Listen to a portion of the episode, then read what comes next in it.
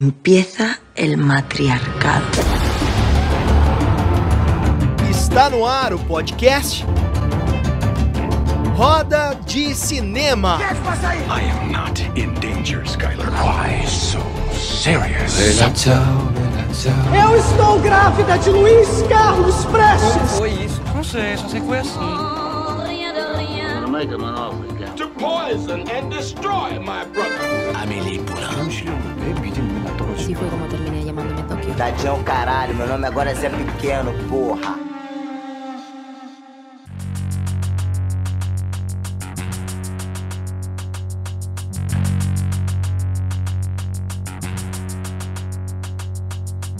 Muito bem, estamos começando mais uma edição deste programa, este podcast Roda de Cinema. Eu sou Fabrício Rinaldi, hoje 23 de julho de 2020, agora 19h16. Você não sabe, ou melhor, a gente não sabe que horas você está ouvindo este programa, mas agora você sabe que hora a gente está gravando. Portanto, boa tarde, bom dia, boa noite, boa madrugada, ou sabe-se lá quando e onde você vai ouvir isso. Mas seja muito bem-vindo. Lembrando que nós estamos nas plataformas Google Podcasts, Spotify, Breaker, Overcast, Pocket Casts, Radio Public e Anchor. E agora, para te assustar, eu falei, nós vamos pro YouTube. Aí você vai ver este rosto medonho aí no YouTube para ter pesadelos conosco, ok? Muito bem. Uh, sigam as nossas redes no Instagram, eh, nossas redes sociais, Instagram, arroba Roda de Cinema, e agora, como eu disse no YouTube, Roda de Cinema. Lembrando, isso é muito importante, eu falo todo o programa, nós estamos no Catarse.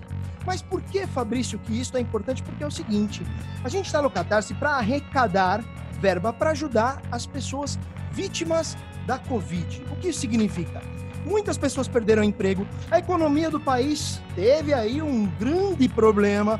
Uh, muitas pessoas, infelizmente, estão até sem ter o que comer.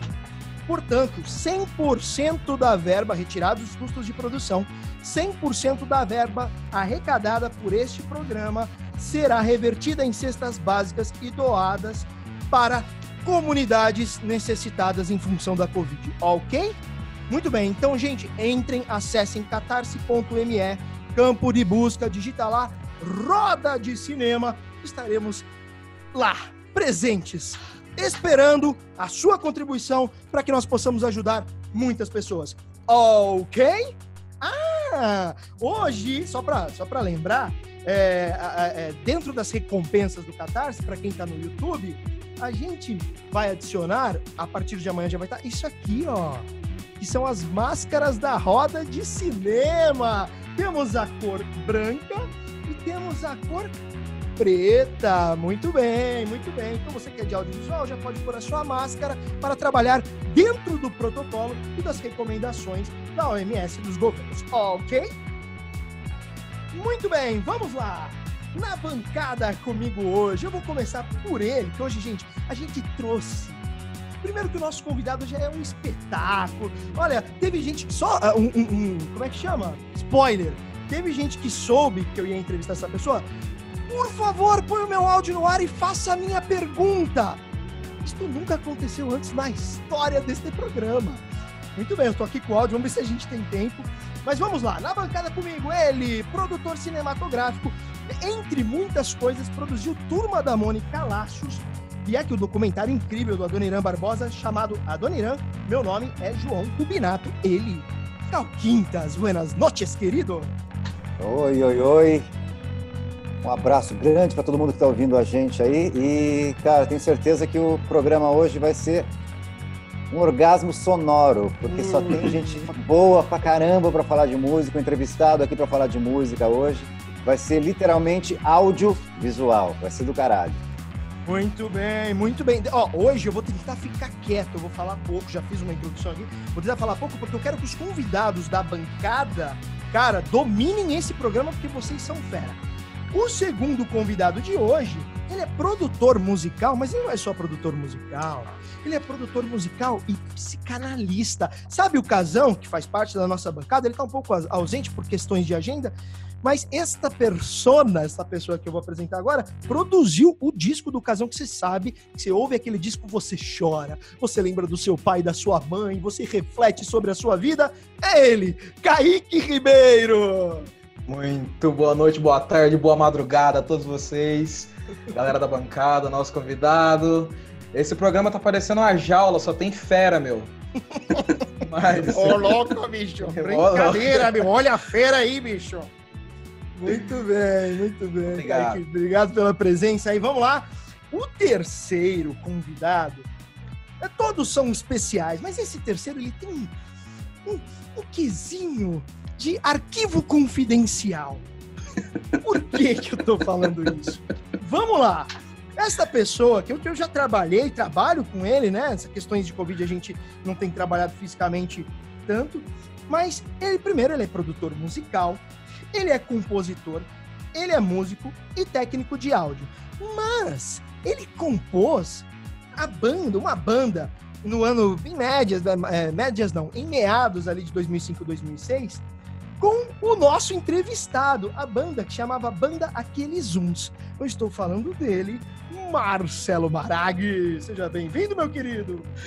Valeu, cara. Obrigado pelo convite. É um mundo ovo mesmo, né, cara? Loucura. Quando você me falou o nome do entrevistado e me perguntou se eu conhecia, é um pouquinho. Cara, mas, mas você já conhece o entrevistado? Eu já trabalhei com ele, a gente já fez um negócio com Quase que eu falei, então teremos Não. dois entrevistados. Não, foi muito bacana, cara. Uma feliz coincidência. Exatamente. Mas, poxa, boa noite para todo mundo. Obrigado aí pelo, pelo convite. E boa noite para todo mundo. E vamos lá que vai ser bem bacana. Demorou, meu velho. Bom, vamos lá. Artista com formação em música, tecnologia e cinema, atua como músico, compositor e sound designer, que depois ele vai explicar direitinho o que, que é. Vencedor de três prêmios de melhor desenho de som. Assina as composições de Vaticano, de Walter Salles, Depois da Chuva, de Cláudio Marques, Transeunte, de Eric Rocha, Exilados do Vulcão, e Diário de Sintra de Paula Gaetan e muito mais. Como músico e performer, participou de diversos projetos e festivais, entre eles o Share Festival 2012 em New York. Também compôs trilhas originais para os espetáculos do dramaturgo Gerald Thomas e para a montagem teatral de O Ovo e a Galinha da, de Clarice Lispector. Produziu diversas instalações sonoras entre elas as exposições de Rogério, aqui eu tenho uma dificuldade com sobrenomes, de Rogério Sganzerla, depois eu vou perguntar para ele se é assim que se fala, é, que chamava Ocupação Sganzerla, de Miguel Chicaoca, chamada H2 Olhos, e Paula Gaetan, Imagem da Imagem. E para finalizar, finalizar não, né? A gente vai falar muito aqui. Integrou o Remote Project, projeto espanhol envolvendo artistas de diversas áreas venido de Brasil, España y Noruega. Sea bem-vindo, usted, Edson Seco! Obrigado. Obrigado aí, gente, pelo convite. Estou me sentindo até encabulado aqui com essa bancada toda. Mas, pô, legal. Mas, que massa. Obrigado pelo convite aí. Vamos, imagina, vamos meu velho, imagina. Cara, a gente, ó, ó, a gente tem, a partir de agora, 52 minutos. Eu juro que eu vou falar pouco para que o Marcelo, o Kaique, o Cal, para que eles te bombardeiem de perguntas, tá? Não estranhe se a gente do nada der umas interferências no teu discurso, que é para não ficar um monólogo, sabe? Então a gente tá bom, dá as atravessadinhas mesmo. Cara. Beleza. De cara, o que, que você está fazendo hoje em dia? Que, que trabalhos que você está tocando? Como é que tá essa questão? Na pandemia, como é que tá? O que, que você está fazendo hoje em dia? Bom, assim, na pandemia eu estou bastante isolado, né? Assim, não acho que como todo mundo, né? A gente está bastante isolado em casa, tá mantendo o distanciamento social o máximo possível. É, mas em, em, relação a projetos, é, aqui no estúdio, hoje eu estou aqui na Solidaria, porque eu vim para cá, é, comecei a retomar a minha volta aqui para o estúdio, porque eu moro perto do Solidaria estúdio. Tá? Então, é o seu estúdio? É o estúdio, é o meu estúdio. Retornei para cá até para dar uma, uma, uma, uma reciclada na, na, na, mente, né? Porque o isolamento não é fácil para ninguém. Mas aqui no, aqui no estúdio eu tenho trabalhado, enfim, feito longas de ficção e documentário, assim, tem... Posso dizer que os últimos filmes que a gente finalizou aqui, a gente, quando eu digo, eu, eu tenho uma equipe aqui que trabalha comigo também, né? É, tem o Livro dos Prazeres, da Marcela Lorde, que é um filme baseado no livro O Livro dos Prazeres, né, da, da, da Clarice Lispector, é, que é um filme que era para ser lançado agora, muito em breve, mas por conta da pandemia, essa história toda, então ele foi, assim como muitos filmes, né, foram adiados e o pessoal está repensando os lançamentos e tal. Então, esse filme foi adiado é, tem o meu projeto musical é, que se chama Nu, é, Naked Universe, que é uma, uma parceria que eu tenho com a Ligiana Costa, que é uma é, cantora, enfim, que vem da, da música erudita e, é, é, e a gente desenvolveu esse projeto juntos. e, e agora estou finalizando, na verdade, a mixagem de da trilha sonora do, da, do documentário do Gabriel Medina, que foi lançado no começo do ano, é, que saiu na Globoplay, enfim, o documentário já está já, já tá no ar, já, já, já foi exibido e tal, mas eu estou terminando uma mixagem agora de uma versão da trilha sonora que vai para as plataformas, né, que vai para o Spotify e, e, YouTube e tudo mais. Então, basicamente, é isso que eu tenho... Tá fazendo coisa pra caramba, né? Basicamente, eu tô fazendo coisa pra caramba. Me diz uma coisa, antes de eu passar aqui pra, pra galera. Cara, uma dúvida que eu tenho, eu sempre falo isso, todo convidado é tinha ali o Edson Neném, tinha um bebezinho, uma criança, ele foi crescendo. Em que momento da vida e do que aconteceu com você, você decidiu de fato se tornar um profissional da arte, um compositor de trilha sonora para cinema e filme e tudo mais, cara? Qual foi o momento e por quê? Como foi esse processo? Foi um curso? Foi uma trilha? Não, é um processo longo, na verdade. Acho que foram várias coisas que foram acontecendo no, no, no trajeto da, da, vida, assim, né? É, acho que o, o, som, ele tá... Eu, eu, tô com o som, o som faz parte da minha vida desde criança, assim, tem... E, e, muitas vezes eu fico refletindo a respeito disso, né? Porque como foi uma trajetória muito longa, então eu fico pensando, caramba, né? Quais coisas que aconteceram, onde aconteceram, que me trouxeram até aqui. E aí outro dia eu estava tendo uma conversa dessa com uma amiga e e, aí uma coisa que eu nunca tinha me dado conta, mas que realmente é, é muito fundamental assim para minha relação com o som, é que eu sou daltônico. Então, desde criança, é, o, enfim, né, por ter uma dificuldade de, de, enxergar cores e tudo mais, tal. Então, essa percepção, a sensibilidade sonora, ela sempre teve muito mais muito mais avançada, muito mais aprimorada. Então era o, som ele estava sempre muito em primeiro plano para mim em todas as coisas.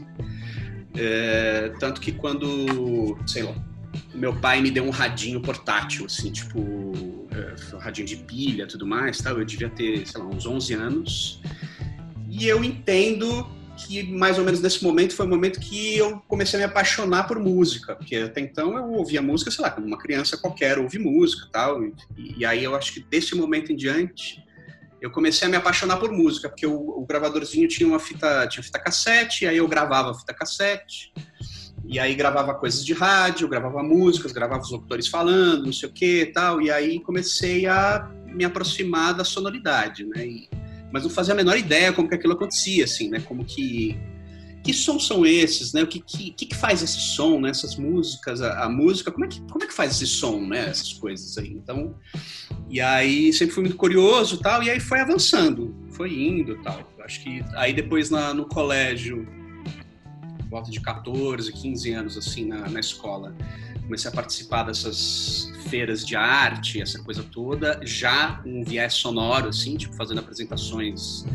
musicais, vamos dizer assim. Você tocava tipo, alguma coisa, Edson? Você já tocava? Na escola? Não. É.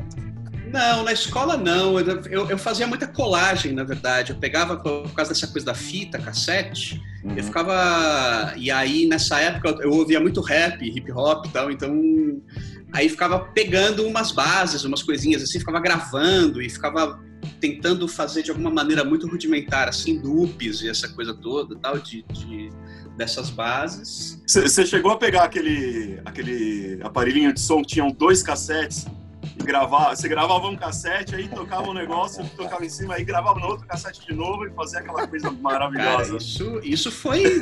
Cara, quando eu descobri esse negócio de gravar, gravava uma fita pra outra, assim. Porque, Maravilhoso. Nossa, né? isso foi um negócio ruim é mágico. tocava uma fita que foi regravada e tocava duas coisas ao mesmo tempo, né? Que foi usada várias vezes. Sim, já não tinha nem mais magneto ali, tava tão já detonado, né, de você ter gravado 500 mil vezes. né? Saiu uma coisa nova, né? É. Ô Edson, deixa eu te perguntar uma coisa, cara. É, então a gente consegue chegar a uma conclusão de que um produtor não precisa ser necessariamente músico primeiro? Como é que é isso?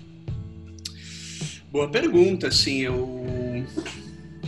Não sei, eu acho que realmente, assim, eu, eu posso dizer que eu fui me tornar músico mesmo muitos anos depois, é, porque eu, eu, eu sempre tive uma certa defasagem, um déficit como instrumentista, assim, né? Então, eu demorei muito tempo a, a, a desenvolver técnica, assim, de instrumento e tal. Até quando eu tocava, é, é, eu- eu comecei estudando teclado, depois piano, então foi o meu mas, eu- mas no fundo, no fundo, assim, o meu instrumento principal sempre foi o computador, assim, porque o computador Certo. Era o meu instrumento, assim, eu tinha, eu tinha um tecladinho ali ligado no computador, quando eu, quando eu tive computador e tudo mais, eu tinha um teclado ligado no computador e a partir disso eu manipulava sons, então eu acho que essa coisa da, base lá da fita cassete e tudo mais, tal, de manipular, de recortar e tudo mais, ela foi o start e eu me aproximei dessa coisa da, da sonoridade muito mais do que de um instrumento especificamente, sabe? E aí o, teclado e o computador eles foram a ferramenta que eu, que eu encontrei que ela tinha uma certa abrangência, assim, né? Porque no computador eu pod- podia depois usar instrumento virtual, virtual, não sei o quê, então podia tocar várias coisas no, no computador. É, e ao mesmo tempo foi a minha tábua da salvação, assim, no início, né? Porque é, você vai lá e recorta coisas e monta e faz não sei o que e tal. Então, um processo muito mais quase arquitetônico, sonoro, assim, né? De tipo de construção das coisas por camadas e tal. Então, acho que a sonoridade, o som como matéria-prima, ele teve sempre em primeiro plano para mim, assim, como artista. Então, até hoje, o som é a coisa mais importante, assim. E aí, os instrumentos, eu acabo, eles são uma via para eu alcançar a sonoridade que eu quero. Então eu nunca, eu nunca me apeguei muito a um instrumento, apesar de ter o teclado e o piano como instrumentos principais. Assim, também toquei bateria é, durante algum tempo. Mas aí não É, conta. Bateria, bateria. Bateria, não, baterista não é instrumentista, né? Não é Bate- músico. Baterista é aquele cara que anda com os músicos, é isso? Por que, gente? Por Desculpem, quê? bateristas que estão ouvindo a gente. quê? A gente ama você, é brincadeira, é brincadeira, baterista. Por que, que tem essa, esse estigma com base? Cara, foi um falar, os outros concordaram na hora, velho.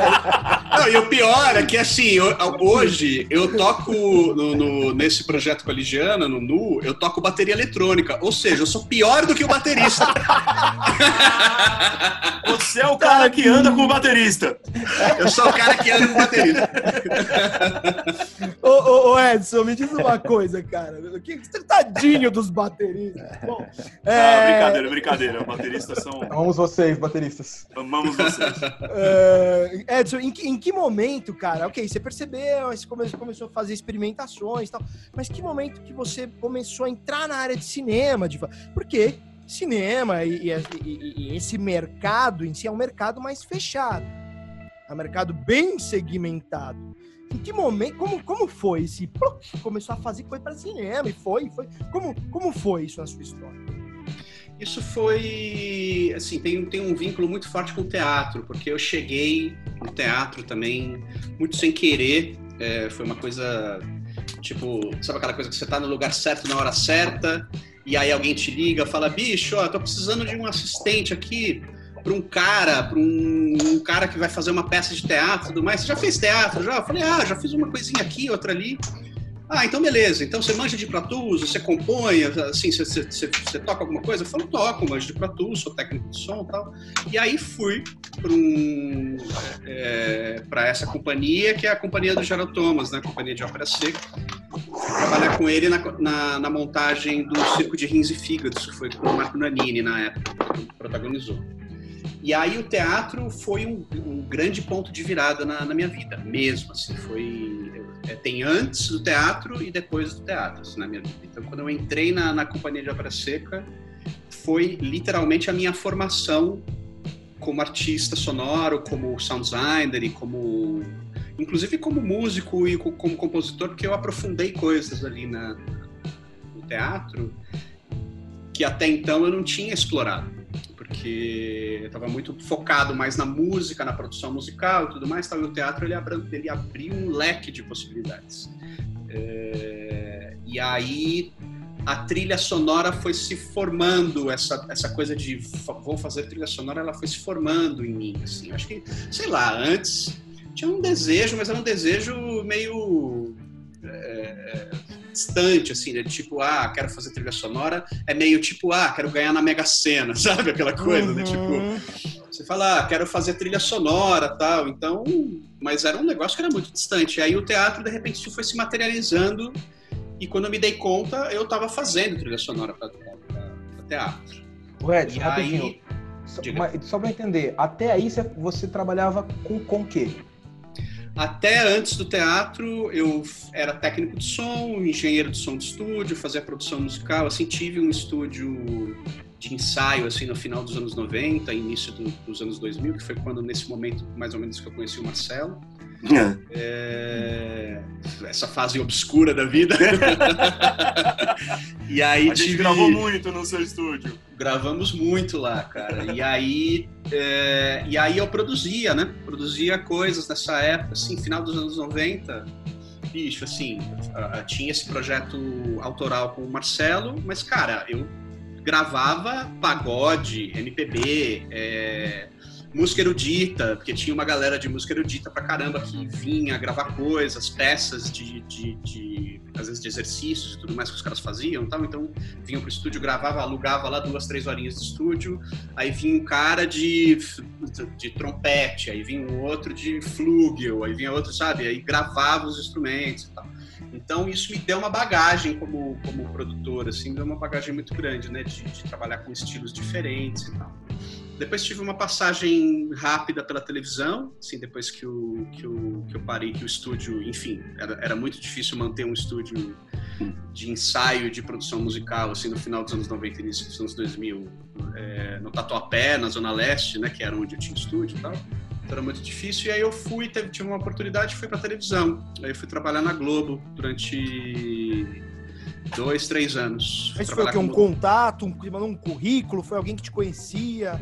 Foi alguém, eu conheci um cara no, no, num curso, que eu fui fazendo um curso de, de áudio e tudo mais, e aí conheci um cara, e esse cara trabalhava na, na TV, e aí ele me chamou para ir para lá. É, e aí trabalhei esse tempo na televisão, que foi também uma bagagem muito boa, assim, né? Porque eu trabalhei com grandes artistas assim, do Brasil internacionais, né? De bandas e tudo mais, porque eu trabalhava especificamente com, com as bandas que vinham se apresentar nos programas, né? Que era no programa do Joe e do Serginho Grosman. É, então, tive uma bagagem muito boa nisso, aprendi principalmente, eu, eu, gosto de falar isso, assim, que na TV eu aprendi muito mais o que não se pode fazer do que o que se pode fazer. Olha que curioso, velho. então, e aí foi uma bagagem grande, aí saí da TV e aí sincronicamente rolou essa coisa do teatro e aí eu fui pro teatro. Cara, qual, qual que é a diferença de um, de um músico que ele, ele tem a, a banda dele, né? O cara tem a banda, ele faz música, o cara toca cover na noite. Do, do cara que é compositor, de fato, de trilhas sonoras. Qual, qual, qual, que é a diferença, não apenas de trabalho, mas de repente de formação? Qual que é, você entende, é, na essência, qual que é a diferença que esse cara tem no momento que ele está de frente com o instrumento, com a mesa, ou sei lá? Olha, o que eu poderia dizer, é, eu acho que o, que o músico, esse músico profissional, assim, o músico da noite que toca em banda e enfim, é, músico de, de, banda de baile e tudo mais. Esse cara é um excelente musicista, é um excelente instrumentista, aquele cara que, enfim, né, leitura de primeira de partitura e o cara tira música, sabe, toca tudo, né, de axé a heavy metal, sabe, aquela coisa, né, o cara to toca de tudo, né, é, é um baita de um instrumentista. Então eu acho que o, esse músico ele é, um, ele é um cara muito mais esse artista, eu acho que ele é muito mais ligado no instrumento no, no sentido da técnica da execução e da, da, da, da é, sim, e disso, assim, da primorosidade da execução, sabe? Eu acho que um compositor de trilha sonora, eu acho que, e, e, e dependendo do compositor, né, porque, por exemplo, eu tenho, acabo tendo uma, uma linguagem que já é minha, assim, o jeito que eu trabalho, uma forma que eu trabalho. Então, é, eu não preciso e nem quero ser um instrumentista virtuoso, sabe? Uma coisa assim, um cara que toca, é, domina, come o instrumento de cima a baixo, sabe? Eu não quero isso. Eu quero, na verdade, é, é que, que a, o meu conhecimento dialogue com aquele com aquele projeto que eu estou me envolvendo, né? Então, que, a, que a, a, minha criação ela consiga estar em conjunto com aquela criação, né? Com aquela outra outro Sim. projeto. Né? É, tem alguém raspando alguma coisa é, em algum tá lugar? Acontecendo? É, então é, é o meu gato. Ah, ah, tadinho. Eu, eu, te muto aqui, Marcelão. Eu, eu, eu, eu, eu achei estranho. Você vê, o produtor um... musical na hora. Opa, o que, que tá acontecendo? Tem raspando. Tem algum ruído, tem um ruído aí. É. E o mais legal é que o Marcelo ele tava aqui, ele só correu o olhinho no gato dele. Assim, é, só falou nada, assim. Tá Quando é. é que você vai parar, cara? Bom, vou aproveitar que o gato do Marcelo quer participar da entrevista. Então, Marcelão, faz sua pergunta aí, meu velho. Vai lá. Vai Beleza. Fala, Edson. Então, é, eu queria saber como é que é o trabalho do compositor de trilha, né? No seu caso, é, especificamente de, de, cinema, de teatro, né? E quando exatamente que começa esse trabalho de, de produção, né? E como saber o que, que você vai precisar nessa produção? Você conversa com, com, com os artistas, com o autor da peça? Como é que, como é que, é que funciona essa engrenagem? Sim. Bom, assim, falando especificamente do cinema, que, que é onde eu estou atuando mais agora, é, tem uma coisa que, idealmente, o, o, o projeto, ele, você começa a, a, a, trabalhar no projeto no roteiro, né? É, uhum. Então você lê o roteiro, é, começa a entender esse universo né, com, com o diretor, ou com o roteirista, roteiro, ou então, ambos. Você senta com o cara e do começo, então. Sim, esse é o melhor dos mundos. Muitas vezes isso não acontece porque é, por vários motivos de produção e tudo mais, tal. Mas o melhor dos mundos é quando você entra já no, no roteiro. Então você começa a, e, por exemplo, posso usar como exemplo esse filme da Marcela Lorde que foi o Livro dos Prazeres, que eu acho que eu peguei, sei lá, o segundo tratamento de, de de roteiro, né? O segundo tratamento é quando você tem a primeira escrita do roteiro e aí depois tem uma leitura novamente, aí tem ajustes que são feitos, aí você faz um segundo tratamento, né? E assim por diante, terceiro, quarto, quinto. Então, no filme da Marcela, é, eu comecei no roteiro, li o roteiro com ela, é, a gente conversava e aí eu já imaginava qual seria uma possível sonoridade, né? Da, da, daquele filme, né? Porque você começa a entender a personagem, o que, que, o que, que a diretora ela quer trazer naquela personagem, qual é a identidade, assim, qual é o qual é o passado daquela, daquela personagem, quais são as questões que quais são os conflitos e tudo mais. Então, a partir disso, eu começo a nesse caso específico desse filme, aí eu começo a procurar referências. Às vezes minhas mesmo, coisas que eu já compus e tudo mais, ou de outros artistas. Então, no caso da, do, do, Livro dos Prazeres, foi muito isso. Assim, eu tinha coisas minhas e tinha coisas de outros artistas que eu falava: olha, eu acho que isso aqui é um clima, é uma, uma essência sonora que pode ser interessante para esse filme. E aí começo a esboçar coisas, começo a compor.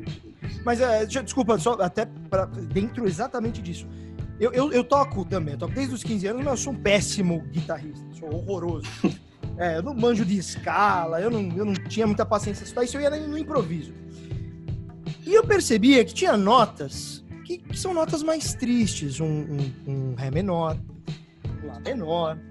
São notas que, se você vai comprando, fica uma música mais triste. E tem músicas que são mais felizes. Inclusive, teve uma pesquisa que uma música do Queen, que agora eu esqueci o nome, é, que é uma música que, que gera no corpo um, uma sensação de felicidade existe esse estudo quando você está fazendo uma trilha? Agora eu vou. Ah, eu preciso fazer uma trilha de, de, de, de, um filme de, de um filme romântico, existem notas, uma mecânica, uma, uma matemática musical para cada gênero?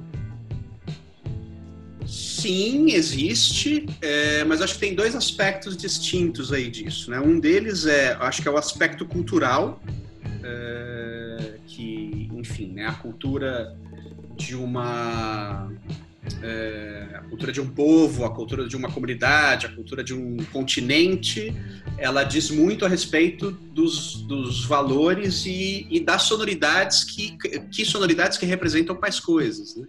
Que você vem, né, na, na música latina você tem uma coisa, se você vem para o Ocidente, vamos dividir Ocidente e Oriente, né? Então no Ocidente tem coisas que significam uma coisa que no Oriente significam outra, né? Então é, a própria questão de afinação, as escalas e tudo mais, tal. então você tem uma um leque muito grande. Então eu diria que, primeiro, tem uma é, é, vamos dizer assim, nessa, nessas formas, nessa né? forma tem, tem uma questão cultural, primeiro, é, e tem a outra que é a psicoacústica mesmo, né? Que tem determinadas frequências, nem pensando em notas, em absolutamente pensando na, na, na base né, do som. Determinadas frequências elas atuam no corpo e provocam determinadas coisas. Então, frequências. Então, você pode trabalhar com isso também na, na, com esse conhecimento, você pode trabalhar com esse conhecimento para a composição da, da, da, da, trilha que você está fazendo para o seu filme.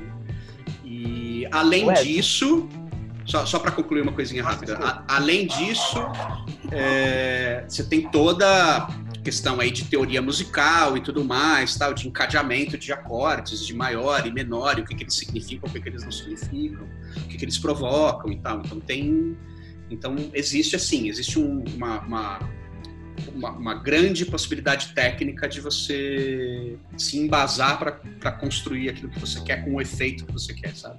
Diga lá. Cara, eu achei muito, muito louco isso que você falou das frequências que causam efeitos no corpo.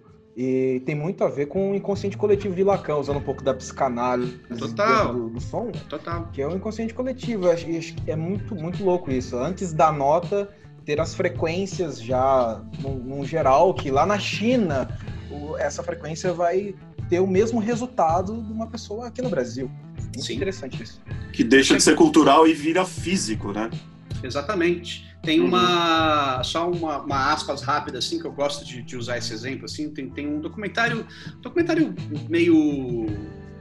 Não é, be, não é bestinha, mas esses documentários assim super formais do Discovery Channel e tudo mais, mas que já tem uns 15 anos já esse documentário que os caras eles investigavam é, aparições fantasmagóricas em determinados lugares e tudo mais. E aí os caras foram, só para fazer a, a, história curta, assim, porque ela é bem longa, eles foram investigar uma vez um, um edifício que eu acho que ficava em Chicago, se não me engano, ou em Detroit, eu acho que era em, em, em Detroit que ficava um, um edifício que sempre aparecia, tinham aparições de fantasmas e um monte de coisa e tal. E aí a galera, ninguém ficava no edifício morando muito tempo, as pessoas moravam um tempo e iam embora tal.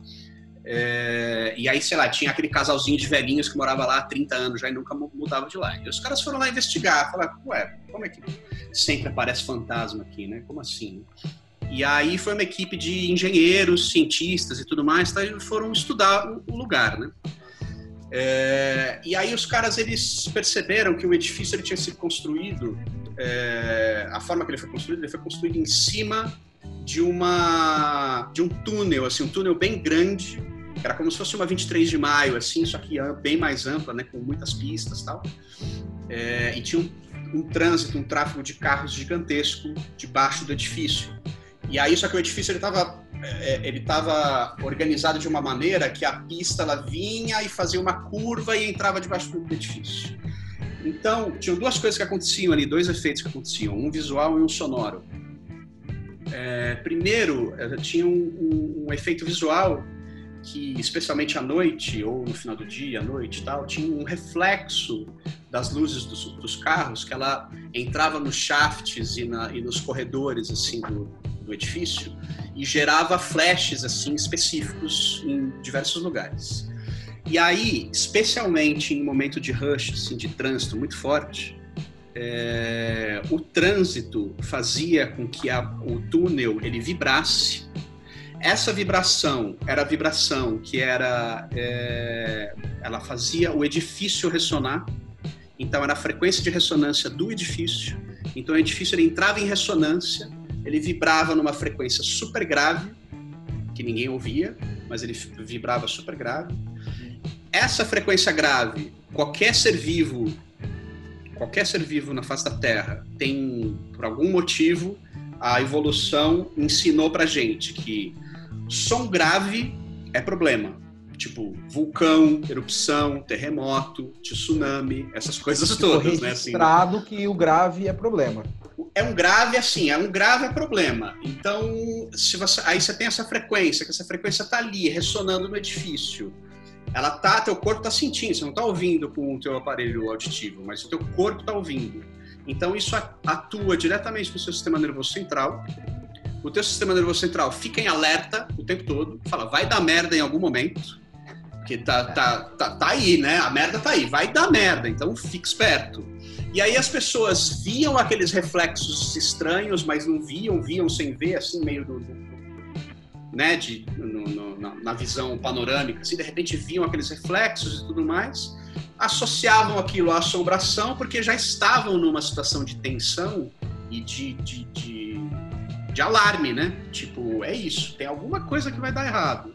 E aí, e aí a galera ficava o tempo todo tensa, e aí tinha gente que sofria de depressão lá nesse lugar, muita gente tinha, tinha um recorrente, assim, né, a questão de depressão no- no- das pessoas que moravam nesse edifício e tal. Então isso não tem nada a ver com música, isso é uma questão sonora, física, que é, em última instância, psicoacústica, né, que ela atua na, na- na- né, no subjetivo, no inconsciente da pessoa, né? Então, esses, ter conhecimento dessas capacidades e dessas propriedades sonoras, ela te eh, enriquece o trabalho, o que, que você vai construir, né? Ah, cara, eu. eu Quando a gente. ah, desculpa, é, o- é o Cal? Quer falar? Ei, Pode não, falar, eu quero pegar esse falar. gancho, quero pegar até esse lá, gancho, lá, lá, porque tem uma curiosidade bárbara. Em 2015, eu fui para Escópia, capital da Macedônia, e, enfim, a cidade é, é fantástica, né? Tem um rio que corta a cidade, então a cidade tem muitas pontes e tudo. E nos, dos dois lados desse rio, eles meio que reconstruíram. São prédios que são ah, mais modernos, tá? mas eles aproveitaram toda a arquitetura da época de glória mesmo da Macedônia e misturaram com um monte de coisa. Então você vê coluna romana misturada com coluna grega, com umas coisas meio modernistas e tal. É uma zona. E a garotada lá bebe pra caralho, assim. A noite lá é bem bacana e tudo. Os caras enchem a lata mesmo, cara. E esses edifícios, eles não têm grade, então você pode chegar neles. E à noite, para evitar que a galera chegue nesses edifícios e fique bebendo, porque os caras lá bebem mesmo, né? E, e para evitar isso, eles colocaram ah, alguns alto-falantes que tocam um som numa frequência que só é sensível até as pessoas entre 35, 40 anos, cara. E a gente foi lá, né? Contaram essa história pra gente, a gente foi lá. É, pois é, Exato. cara. É uma cerca elétrica de som. E a gente foi lá e uma coisa misturada. Eu já tinha mais de 40 e tal, e, ti- e era um encontro de produtores, então tinha uma galera mais nova. A gente já chegando perto do prédio, os caras começavam a tampar o ouvido, porque além dessa frequência só eles ouviram, eles falavam que era muito alta a porra da frequência apitando no ouvido deles, e não conseguiam ficar perto mesmo, cara. Mesmo, mesmo. E eu não ouvia nada, né? Então, é super curioso isso que o Edson falou. Cara, que eu queria pegar coisa- esse gancho, não, cara, não, porque é bem Não, é, eu queria, queria pegar um outro ganchinho. Manda ver, manda ver. É, esse exemplo, eu não sei se o Edson lembra, mas aconteceu com ele mesmo. É, lembra de quando teve aquele terremoto em São Paulo? Que alguns prédios Lembro, vibraram. cara. Você lembra? É, lembro. Porra! Ah, o- o, Edson lembro? falou, o Edson falou, cara, eu tava lá, aí de repente, bicho, eu não sei, eu, eu me senti meio tonto. Eu falei, cara, eu, eu acho que eu vou deitar, porque eu tô, tô, tô doente. Aí depois ele descobriu que foi o raio do, do terremoto, cara, que ele Foi o sentiu. terremoto, é. É exatamente isso. Foi, É, foi tipo sentiu na 2008, prática. é. Eu, eu, eu É, tinha, eu tinha até coisa esquecido assim. disso, é. Tinha até esquecido, É. realmente. Cara, eu tô, eu tô besta aqui que eu tô pensando quanto que eu já não fui manipulado por uma galera a partir de sons. Sim. Que eu não tenho ideia que. que gente, isso, isso é uma loucura, cara. É, o, o exército americano, inclusive, está desenvolvendo armas sonoras, né? Ah, que é? são aparelhos, é, aparelhos com, com frequências extremamente direcionais e que na verdade não são armas, né? São dispositivos de dispersão, né? É, como como um jato d'água assim, mais sonoro. Então é, é, tão intenso e tão direcional que quem está na frente sai porque não, não aguenta. Bom, gente, eu, eu adoro esses termos, eu iria falando disso aqui, mas a gente tem que seguir a pauta, porque senão a gente vai estourar nosso tempo, que é a nossa tradição que nós estamos acabando com essa tradição estourar o tempo. Vamos lá. Bom, então vamos falar agora de mercado um pouco, Edson. Sim. É o seguinte, cara. Hoje em dia, você, você é um, né, um compositor, você produz trilha sonora, só que hoje em dia, é, eu, eu tenho uma produtora de vídeo, né? Então eu faço trabalhos corporativos, faço outros tipos de trabalho, a gente tá, tá produzindo filmes agora também.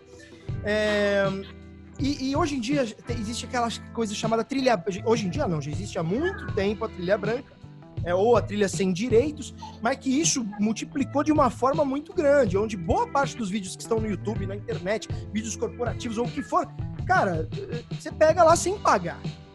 É, essa é a real. Tá lá, você vai no Audio Library e pum, baixa. Tô dando um exemplo.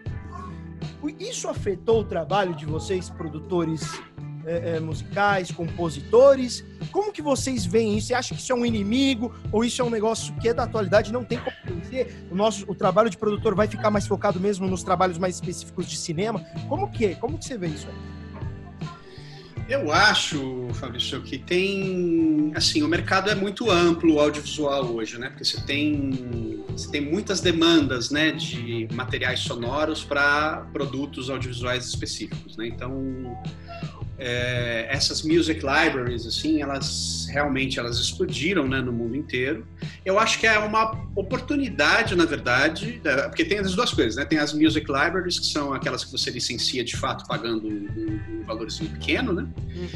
E tem essa, as trilhas brancas mesmo, que são as trilhas meio free, que, que muitas vezes são próprios compositores que disponibilizam outros temas nas Music Libraries pagos e aí eles disponibilizam esses gratuitos para dar aquela fisgada no, nos clientes, entendeu? Tipo, o cara vai lá, pô, essa música aqui é uma música legal, esse cara tem outras que são mais legais ainda, mas tem que pagar um, uma graninha. Então, uhum.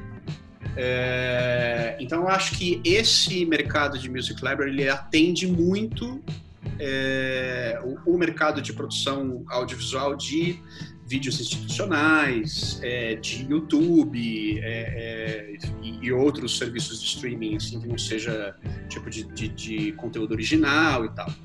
É, mas, mas eu acho que não, na verdade, eu, eu acho que não interfere diretamente no, hum. nos profissionais que criam material original, é, música original para filmes e tudo mais, porque quando você está falando de uma peça de ficção, de uma, de uma peça autoral, de um diretor, é, é, seja ela documental, ficcional, não ficcional tudo mais, então tem uma coisa que tem uma identidade que você precisa desenvolver, né, é, para esse projeto. Então, muitas vezes a música original, ela é, é, é a forma que você vai conseguir alcançar essa identidade daquele projeto. Né? Então, você precisa se debruçar, você tem que ter um artista, um compositor criando uma peça que seja específica para aquele, aquele projeto. E, ao mesmo tempo, um mesmo filme ele pode ter tanto música original quanto música é, é, de libraries ou de música branca, free completamente tal. É, acho que é, depende sempre depende do resultado que você quer alcançar, né? Então, o quanto que você quer que aquele teu filme, aquela cena, ela seja uma cena que seja marcante e ela tenha uma identidade, que seja uma identidade que fique com o espectador, né? E não seja, e aí a partir disso vai ser, isso vai, você vai alcançar com a música. E aí, então essa música não pode ser uma música que você vai ouvir amanhã num institucional Exato. de outro lugar, sabe? Ou do outro filme. Então, você precisa criar uma identidade, que essa identidade esteja atrelada àquele filme ou até o personagem do filme, e, a história e, do filme, sabe? E, como, como, você não precisa falar em, em, em, cifras exatas, mas como que se cobra isso? É, é, você entrega é uma trilha numa cena, você pega a obra toda, é, você, você fala, vou produzir 10 trilhas e você faz o que você quiser com elas no filme. Como que se cobra isso? Como que você cobra o seu trabalho. E se quiser revelar médias de valores, a gente é muito curioso. É. Pois é, depende muito de cada projeto, porque às vezes o projeto ele tem uma necessidade de, de você ter uma música tema. Só uma música tema já é o suficiente para aquele projeto. Às vezes não, às vezes o filme ele precisa. É, você precisa ter 20 entradas musicais de música original, sabe? Então. E aí que tipo de música que vai ser essa? Essa música vai ser uma música instrumental com instrumentos reais, vai ser híbrida com instrumentos reais e, e VST, samples e, e, biblioteca de som e tudo mais. Ou vai ser tipo, vamos partir para orquestra, vamos orquestrar. Então, tudo isso determina, assim. Então, a gente pode estar falando desde 500 reais para você fazer uma musiquinha simples até 200 mil reais, dependendo da, da complexidade, assim, do, do, se você tem orquestra, se você tem, né, porque aí se Isso é o cara que pede, não é você que fala, pô, eu, quero, eu preciso de uma orquestra para produzir o que eu quero para essa cena. É o cara que pede, é o diretor. Normalmente é, depende, por exemplo, o, o, filme ele tem um orçamento, então dependendo da grandeza do orçamento, né? Então esse filme ele já tem um potencial para você fazer determinado tipo de música. Então se você pega um filme BO, né, que é o baixo orçamento que a gente chama, né? um filme de 2 milhões, que é hoje o BO tá 2 até 3 milhões é um, é, um, é um filme de baixo orçamento. Então você não tem espaço para colocar uma orquestra num filme de 3 milhões. Agora, se você está fazendo um filme de 10 milhões, de 12 milhões, então você tem espaço para colocar uma orquestra. Se... Edson, e só lembrando assim, o pessoal que está ouvindo, quando a gente fala disso, é o músico, é o estúdio, são os equipamentos, e todo o custo de todo, toda essa caralhada toda de coisa, né? Exato, o arranjador é, é uma cadeia gigante, né? Além do seu não... trabalho de, de, de, produzir, de compor, de passar tudo isso, de comunicar tudo isso. Sim, exatamente. Porque, por exemplo, pensando num arranjo, se você fazer um arranjo orquestral e tudo mais, tal, eu, assim, eu escrevo, mas eu escrevo muito pouco. Eu não sou um cara assim, um escritor de partitura. Então eu preciso ter um copista trabalhando comigo. Preciso ter alguém que vai pegar os, as, minhas, as minhas composições, tá, vamos transformar isso, vamos abrir vozes, vamos levar para orquestra e tudo mais. Tal. E aí tem que ter o condutor, porque eu não conduzo orquestra. Eu até adoraria conduzir uma orquestra, mas eu não conduzo. Então, aí tem que ter o condutor, e aí tem que ter. Aí são todos os músicos, tem que ter um estúdio para você colocar 40, 50, até 80 músicos, né? Dependendo do tamanho da orquestra, então você vai colocar lá dentro. E assim vai, né? Então, tudo depende de dois fatores, né? O, é, o que o diretor ele quer alcançar com a música, qual a disponibilidade orçamentária, né, que esse projeto tem para você alcançar aquele resultado. Então, é, só, só perguntar uma curiosidade, assim, já aconteceu, por exemplo, de, de você fechar um orçamento de um, de um projeto complexo e, e de repente no decorrer da coisa você, você viu que, putz, não vai dar. Calculou errado. Você teve que se virar de alguma forma. Assim. Olha, basicamente sempre acontece isso. Eu ia falar isso, cara, é todo dia, né? É isso. É, basicamente sempre acontece. Que... Não, porque quando, tem... quando, é, quando é só você, né? Tudo bem, você fala, meu, beleza, eu me viro, mas quando envolve outras pessoas, né, aí complica, né? Aí a coisa Sim. fica é, não, e, e, e, invariavelmente, assim, porque, por exemplo, eu trabalhando no, no, cinema, basicamente cinema autoral, assim, brasileiro tal, então são filmes majoritariamente de baixo orçamento. Uhum. É, e são, em geral, assim, os filmes que eu trabalho são sempre de diretores que eu admiro, são pessoas que eu gosto, e são projetos que eu gosto e tudo mais. E aí você acaba, tipo, cara, mas esse filme é tão legal, eu vou dar um jeito aqui de fazer uma coisinha a mais, de resolver isso aqui. Aí a, a produção tá ferrada, não, tá, não tem dinheiro, não sei o quê. Você fala, não, tudo bem, eu me viro aqui, faço uma coisa tal, eu resolvo. Então, tem um, tem um jogo de cintura aí, sabe? De, uhum. é, a gente não tá não tá, não tá fazendo, não tô falando, sei lá, de uma série da Netflix ou uma coisa que, que aí tem um orçamento, normalmente, né, os orçamentos, eles são orçamentos mais com mais espaço, né, para você, uhum. se, por exemplo, no meio do caminho você tem uma coisa lá que você sente, fala, cara, não, eu previ isso aqui, mas vai precisar de mais. Então aí dá para negociar, sabe? Você vai lá, vou precisar de mais gente, vou precisar de mais tempo, ou qualquer coisa do gênero, você consegue negociar. Mas em geral, filmes de baixo orçamento, quando chega na pós-produção, os caras já estão enforcados, já tá todo mundo enforcado. É, porque o cara gastou muito mais dinheiro na filmagem. Como é, sempre, né? O áudio sempre. sempre... É, gastou muito mais dinheiro na filmagem, porque a filmagem precisou de mais diária, ou porque gastou mais com locação, ou porque teve problema aqui, ali e tal. Aí vai, né, vai apertando, apertando, apertando. Então a gente sempre tem uns orçamentos apertados mesmo. Assim. Uhum. E por isso que no final das contas, assim, a, a, realidade, a minha realidade pelo menos, tem sido sempre trabalhar com muito poucos músicos, muito pouca gente. É, e apesar de ter arranjos que, que são arranjos orquestrais que eu tenho feito e tudo mais agora, mais recentemente, é, mas são todos instrumentos virtuais, são samples, são orquestras que eu toco, mas na verdade eles eles já estão, né, é uma biblioteca que já foi previamente gravada, os instrumentos já foram previamente gravados, eu executo eles, né? É... Que, que, hoje em dia, as, dependendo, tem, existem bibliotecas maravilhosas, né, cara? Maravilhosas. É. Tem, tem você tem todos não... os tipos. É, você, você tem todos os tipos de, de articulações, é, aí vai é. da sua cabeça e do seu talento, né, de, de, de, de deixar isso natural e deixar plausível, né? Sim. Cal Quinta, sua perguntinha, meu querido. Hoje eu não consegui Bora. organizar, porque foi ótimo. O pessoal tá... Então agora vai. Mas foi muito. Tá, está sendo ótimo. Não, demais, demais. Você falou de séries de Netflix e tudo, mas é assim, não só nas séries tal. A gente tem alguns fenômenos que às vezes aparecem numa série ou num filme e tal, tipo Casa de Papel com, com Bela Tchau, por exemplo, e tal.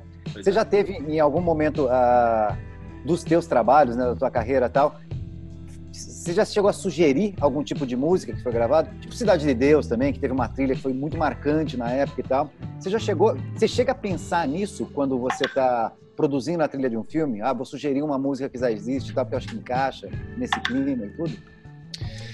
É, sim, acontece. É, que isso, na verdade, é, uma, é um trabalho que a, a gente está começando a, apre a, aprender a fazer ele aqui no Brasil há pouco tempo, né? Que é uma, um trabalho de music supervisor, né? Que eles uhum, chamam uhum. lá fora, né? Que é esse cara que ele vai lá e ele procura músicas que já existam para sincronizar os fonogramas que já existem ou para regravar Sim.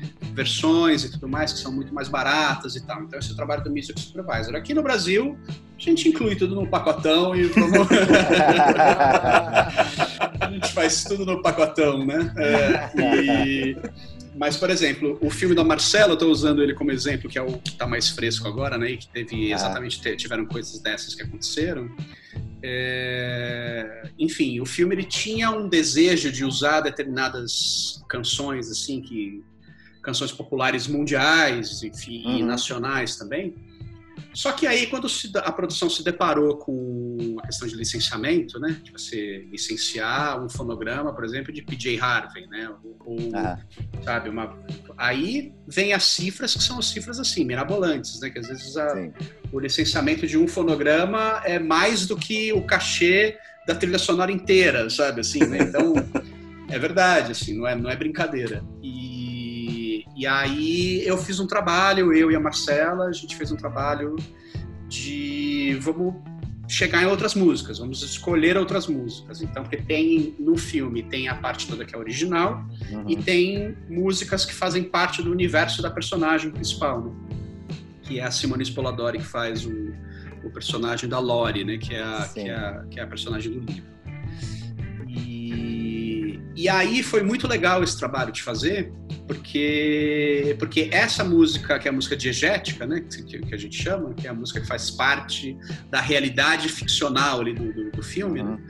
É, essa essa música, esse repertório musical, ele revela muito de quem é a Lori é, no, na vida, né? Uhum. Qual é o background dela, quais são as, as, as influências culturais dela e tudo mais, tal. Então é o que ela ouve revela muito mais sobre ela do que ela própria revela no filme. Então, então isso é um trabalho muito bom, muito legal de fazer. E aí isso eu fiz, fiz uma seleção de músicas que eu fui atrás de artistas e tal. Fiz uma seleção de músicas e foram músicas que não precisaram ser regravadas assim por, por, por músicos atuais, porque o licenciamento estava dentro da, da, possibilidade de orçamento que tinha ali da, da, da produção e tal. E e, foi muito legal, foi um trabalho bacana que eu não tinha feito dessa maneira até então.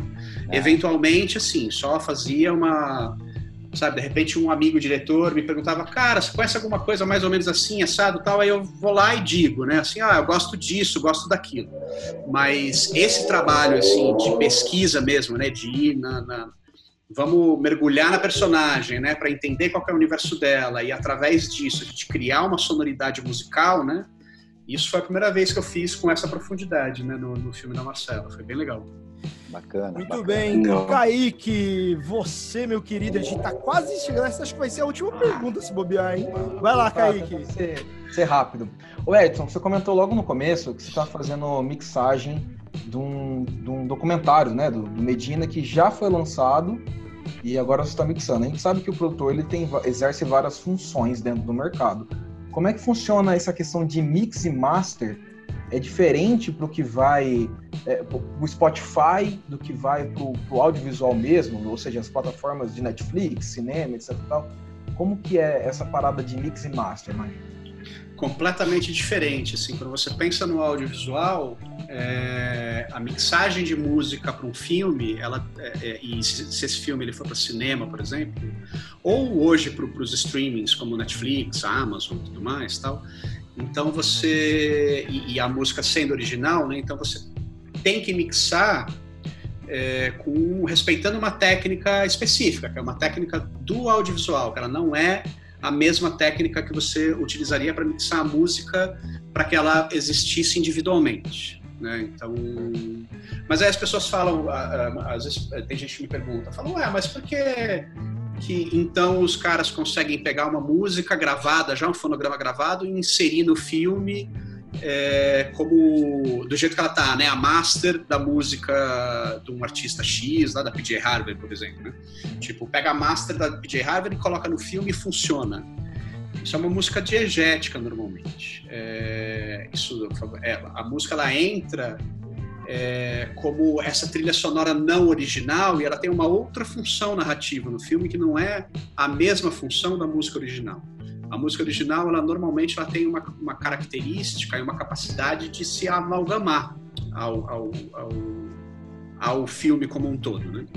E também é, ela é criada de forma que ela dialogue com todas as outras camadas sonoras também do filme é, diálogo, ambientes, efeitos, sound design e tudo mais. Tá? Então a música original, ela normalmente quando, quando se constrói a música original, o, o, o compositor ele pensa nisso, de criar estruturalmente a música de forma que ela tenha possibilidade de ser manipulada para jogar ali na dinâmica do filme. Uma música não original, né, uma música de trilha sonora não original, ela normalmente não tem essa capacidade, né? Porque ela é uma música que ela já tem um significado, né? Ela tem uma, né? né o artista criou ela já com, com uma uma outra leitura poética que não tem vínculo com, com, com o filme, né? Então, normalmente esse tipo de música, né? entra no filme como uma cena musical mesmo, né? Assim, é tipo aquele momento que toca PJ Harvey, aquele momento que toca, sei lá, Chromatics, que eu tô falando Chromatics que assisti ontem um, um, episódio de uma série que toca uma música que eu gosto pra caramba do Chromatics, que é uma banda é, meio 80s, assim, né? Que faz, faz um som meio anos 80, synth pop e tal. É, e aí é um momento musical. Entra aquela música que você tem, porque tem letra, melodia, não sei o que e tal. Então, é, é e aí, seria, seria, seria mais ou menos assim, a trilha sonora, a, a trilha sonora original ela se adapta ao filme. Já é, no caso de uma trilha já composta, uma trilha é, de algum artista que faz ser usada no filme, o filme ele se adapta à trilha. Seria mais, mais ou, menos, menos é. Mais ou menos isso. Porque você uhum. pega, sei lá, tem muitas séries agora, assim, que tem aquele momento que é o momento da, da música que vai tocar, tipo, Letrux, né? Entra uma uhum. cena, toca Letrux. Aí toca Letrux, todo mundo canta, sei lá, canta a música, dança a música, não sei o que, tem um momento musical que tá tocando Letrux. Uhum. Não é aquele momento em que tem a trilha original, ela tá em diálogo com o diálogo dos atores, com os efeitos sonoros que estão acontecendo e tudo mais. Tal. Então elas têm funções diferentes. E aí, nesse sentido, é, só para falar da master, né, da masterização, sim, sim.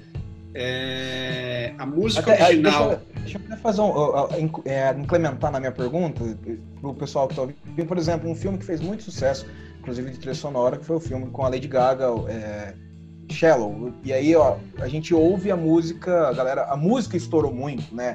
E a gente até falou no começo, nos bares, o músico de bar, o músico de baile, tudo quanto é lugar tocava essa música.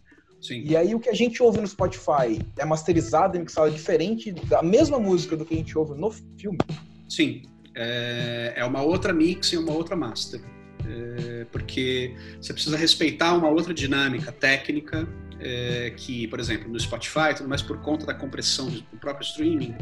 Então você tem que mixar num, numa margem dinâmica é uma margem dinâmica mais espremida. É, no audiovisual, não. No audiovisual você tem uma liberdade, você tem uma, uma, uma, um espaço muito maior dinâmico dentro do, do, do, som que você pode mixar de outra maneira. É, e uma coisa que choca muita gente é que é, música original para audiovisual não tem masterização. Você não masteriza. Então, é a mixagem direto. A masterização no audiovisual é um outro processo, assim, que ele tem a ver com a, tanto a finalização do som quanto da imagem. Então, é um processo de masterização. A masterização da música, só da música, é um processo que não se faz no audiovisual, sabe? Eu até já tentei fazer isso, é, Seu processo para na mixagem. É, é, para na mixagem, porque você mixa a música e a música tem que estar. Tá, a, a, a, mix ela tem que ser boa dinâmica, o suficiente. Você tem que manter a, manter a dinâmica dela. Você tem que manter a dinâmica e tem que ter uma. A mixagem ela tem que ser boa o suficiente para você não precisar de uma masterização. Porque você não pode fazer a masterização da, da, da música original para o audiovisual, porque senão você cria uma, uma relação muito distinta da música com o restante dos elementos sonoros. É, então aí isso viraria uma, uma aberração, sabe, sonora ali no meio da, da, da, da, coisa. Eu já experimentei algumas vezes masterizar composições que eu fiz tal é, para os filmes e não funciona. Realmente não funciona. Assim, é uma coisa, na verdade, é uma é quase uma perda de tempo, assim, porque você é quase não é uma perda de tempo, na verdade, porque a tudo aquilo que você se esforça na masterização para alcançar, você vai ter que desfazer para ele funcionar uhum. bem no audiovisual. Entendeu? Porque você vai ter que recuperar a dinâmica, vai ter que recuperar Exato. uma série de coisas que você perdeu nessas dinâmicas por conta da masterização. Você vai ter que recuperar elas no, no, no audiovisual. Exatamente então, por porque no... Que... Pode falar. Não, desculpa. Não, exatamente porque no, no, no, no audiovisual você está interagindo, você tem uma interação de, de coisas, né? Você não tem Sim. só a música, né? Sim. Então não, é, faz todo sentido. Uma, é, é outra é, não, lógica. Não, não existia master de estar tá todo mundo na cara ali. É, é, é, é uma um outra lógica. Estritamente musical, legal. Gente, Sim. eu vou ter que cortar aqui porque o nosso tempo, a gente chegou no limite do nosso tempo. A gente passou cinco minutinhos, mas não tem problema, porque a gente, a gente já estava pensando em, em, criar isso como se fosse extras, e, e vai ser como se fosse um appetizer para quem não conhece ainda o podcast. A gente vai jogando pílulas. Mas vamos lá. É... Alguém quer fazer uma última pergunta? Fala, cara, se eu não fizer, eu não vou conseguir dormir por cinco dias. Algum... Cara, eu queria fazer. Eu queria fazer uma pergunta. Posso, gente? Vai lá, vai lá. Não, vai mas lá. é, você é, o, eu acho que é o cara que tem que fazer. É, o Marcelo tem que fazer, né? Não, não, é, eu queria saber, Edson, é, você que está nesse, nesse mundo do audiovisual, é, fora, fora as plataformas de streaming como Netflix, Amazon, que, que são que é, uma, é um outro universo, né? É, a produção audiovisual no Brasil, é, mais especificamente, ela sempre foi muito dependente de, de, é, de leis de incentivo, né? Como a, lei, a própria lei do audiovisual, é, o que é muito, o que é muito bacana esse fomento. É, como é que está é, a previsão de, disso agora com, com todas essas essas mudanças, com, com, com essa com esse governo que está tá cortando muita coisa. É, como que, que você vê o mercado no, no, no futuro, a médio, curto, a curto, médio prazo, assim? É, eu acho que isso daria um outro podcast, assim, né, pra gente falar. ah, mas você já estará convidado mas... para uma próxima, viu? Já até falei com ele. Chama ele Ó, de já novo. pode ser um spoiler pro próximo. pelo amor de Deus, eu vou pôr como extra essa sua pergunta. Maravilhoso, manda ver. Tá bom. É... Não, assim, é funda... acho fundamental essa pergunta, assim, porque a gente está vivendo um, um, momento muito bipolar, vamos dizer assim, do audiovisual no Brasil, né? Porque ao mesmo tempo que o audiovisual hoje ele está no melhor momento da, da, história, assim, desde a retomada, né, da, da, do cinema e tudo mais, a gente está no melhor momento no sentido de quantidade de filmes sendo lançados, de público e de participação no, no, em festivais no mundo inteiro e principalmente de reconhecimento do cinema brasileiro como uma grande força estética de linguagem e comercial também no mundo todo. Por outro lado, ah, e, e também mais um adendo, né? O consumo de audiovisual no Brasil também de produto audiovisual pelos espectadores brasileiros também tem sido muito grande e agora na pandemia isso até cresceu muito mais, né, por conta do, do isolamento e tal. Por outro lado, a gente vive essa loucura de cortes em cima de cortes na cultura como um todo, mas no cinema especificamente assim, e não de agora, né? Já vem já de, de, de anos atrás, assim, né, de, de uma certa um certo desmantelamento, vamos dizer assim, das mecânicas é, de fomento, de financiamento e tal. Eu acho que assim, a gente, o cinema, é, historicamente o cinema brasileiro, ele passa por esses momentos, né, de regeneração, né? É quase um fênix, assim, né? O, o cinema brasileiro é uma fênix, né? Que renasce das cinzas constantemente. Né? Então, a gente já teve, já passou por isso em outras vezes, e eu acho que a gente vai conseguir passar por essa também. É, tenho muita fé que a gente vai conseguir, porque especialmente porque hoje o cinema brasileiro, é, como mercado e como indústria, ele existe de fato, que existe consumo interno, existe produção e existe consumo também externo, né? Então os produtos brasileiros eles vendem fora também. É, então, eu acho que a gente vai conseguir superar isso, resolver essas questões burocráticas, essas questões políticas e tal, porque é, é um absurdo realmente uma, uma, um mercado como o mercado cinematográfico, que estimativas médias aí apontam que o mercado cinematográfico emprega mais de 300 mil pessoas. Caramba! Diretamente, assim, empregos diretos, né? sem, sem contar em toda a cadeia indireta, né, de coisas que gera, né, o, o audiovisual. Então, é, é, é, um absurdo a gente ver isso acontecendo nesse momento e a coisa tá, tá, tá, tá tendo, tá, tá, tá, sendo sufocada, né, dessa maneira. Uhum. Então, eu acho que, resumidamente, eu acho que o mercado audiovisual no Brasil ele é muito forte, ele é muito grande e ele tem e vai ter possibilidade, vai ter capacidade de, de sair dessa é, com força e, e, continuar representando o Brasil para os brasileiros, assim, né? Porque eu acho que uma coisa que aconteceu também com o cinema, esse cinema de 20 anos para cá, né, de 15, 20 anos para cá, é que o, o Brasil começou a se revelar para o próprio Brasil, né? Assim, né? Os filmes brasileiros começaram a trazer o Brasil, né, para os brasileiros, né? Que a gente começou a se afastar dessa estética do, do, do, cinema hollywoodiano, desse cinema americano e tudo mais, tal. E o Brasil estar representado na tela, né? De fato. Então, esse me parece um caminho sem volta, porque as pessoas, uma vez que elas se reconhecem, né, na tela elas vão continuar, elas vão, elas, elas vão querer continuar se reconhecendo e continuar se representando para outros outros brasileiros, né? Então a minha a minha esperança e, e, a minha crença é que é isso, assim, o cinema vai continuar forte. Muito Legal. bem, muito bem. Agora eu tenho que encerrar, não tem jeito, mas antes do encerramento, como todo mundo sabe, tá esperando, o pessoal adora esse quadro final. O pessoal fala sempre, ah, põe só um quadro que eu quero ver sobre. Então vamos agora para finalizar para o Curtinhas do Convidado. Curtinhas do Convidado.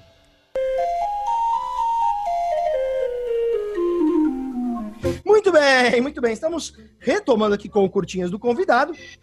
Vou te explicar o que é rapidamente, Edson. Curtinhas é assim: eu te faço uma pergunta, você responde com uma palavra ou com mais perto disso.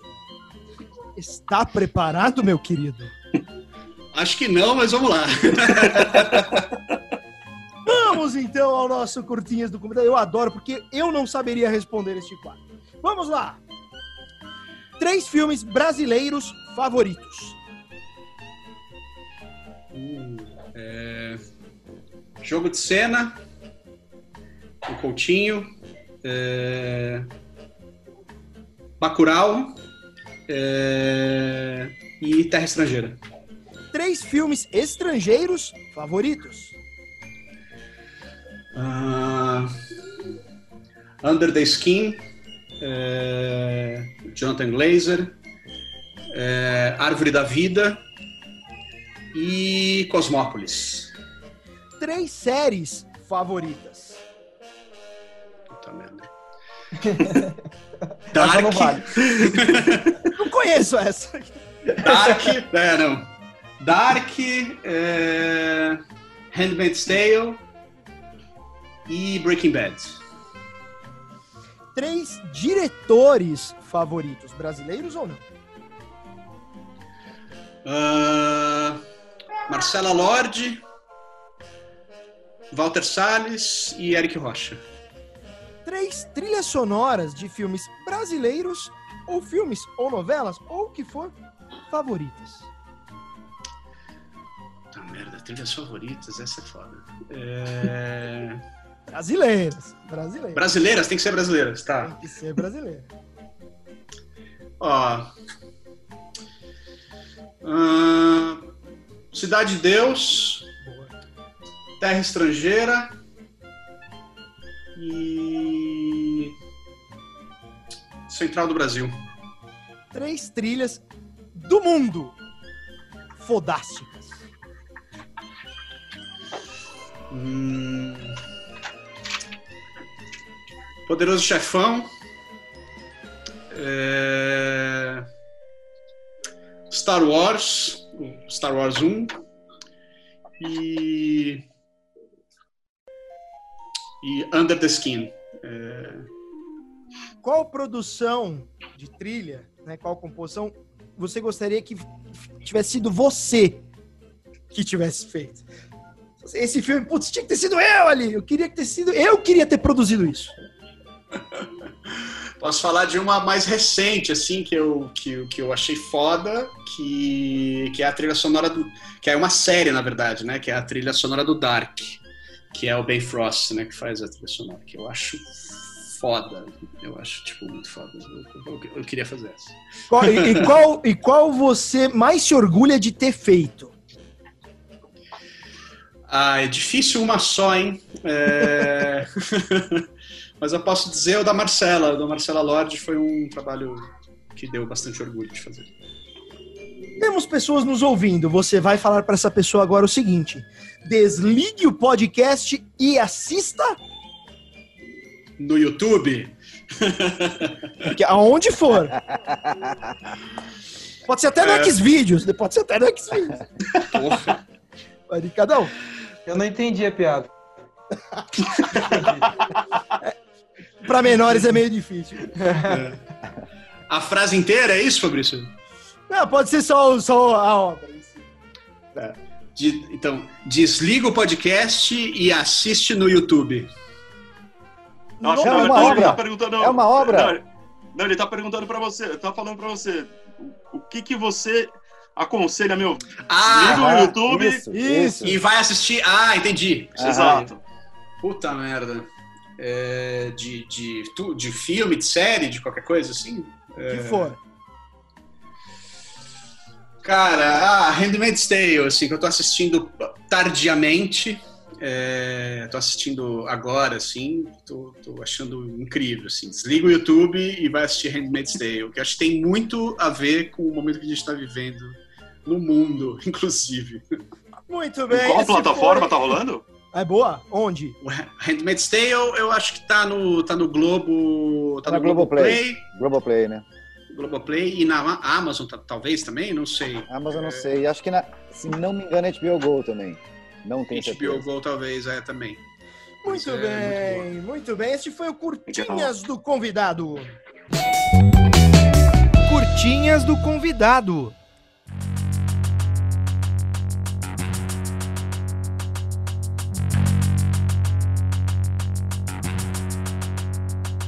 É isso aí, muito bem. Estamos encerrando com muita dor no coração. Eu queria continuar aqui. Olha, é uma pena, viu, que o formato duas horas é, é muito. Mas de repente, sei lá, a gente vai pensar como quebrar duas partes, sei lá como a gente vai fazer. Eu quero agradecer aos membros desta bancada. Cal Quintas, muito obrigado. Suas considerações finais. Muito obrigado, Edson, pela, pelas lições musicais que você deu aqui hoje. Muito, muito bom ouvir essas considerações todas que você estava ah, colocando o tempo todo. Obrigadão mesmo, foi um prazer, cara, estar conversando contigo aqui. Muito bem. Kaique, suas considerações finais. Muito obrigado, Edson. Obrigado, pessoal. Edson evidenciando o cinema brasileiro. E a gente vem sempre olhar as coisas boas que o país tem para nos dar, para dar esperança, para cada vez crescer mais. Obrigado, pessoal, todos os ouvintes. Um prazer estar aqui. Muito bem. Marcelo, suas considerações finais, queridão. Poxa, obrigado. Obrigado pela oportunidade de participar. Eu acho que foi muito bacana. É, é muito legal a gente ter conhecimento de, de todo esse backstage, né? De, de tudo que rola pelo, na, na coxia, né, da, da, coisa. Obrigado, Edson, por todas as informações e, pô, super prazer te rever. Faz bastante tempo. E é isso, eu quero agradecer a todo mundo aí. Obrigado por tudo.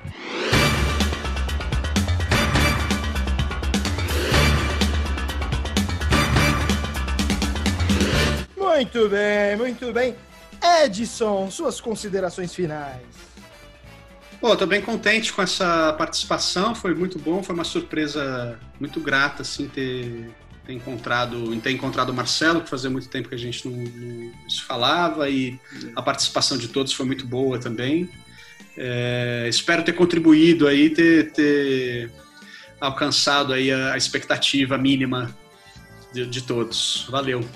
Muito obrigado. Este foi o Roda de Cinema. Eu sou o Fabrício Rinaldi. Lembrando que você pode ouvir este podcast a partir da Google Podcasts, Spotify, Breaker, Overcast, Pocket Casts, Radio Public e Anchor. E agora também no YouTube. E lembrando mais uma vez, catarse.me, digita lá Roda de Cinema, procura a gente, nos ajude a melhorar este Brasil. Siga a gente no Instagram, no YouTube e vamos nessa. Um forte abraço, um grande beijo, outro e fui! Até a próxima!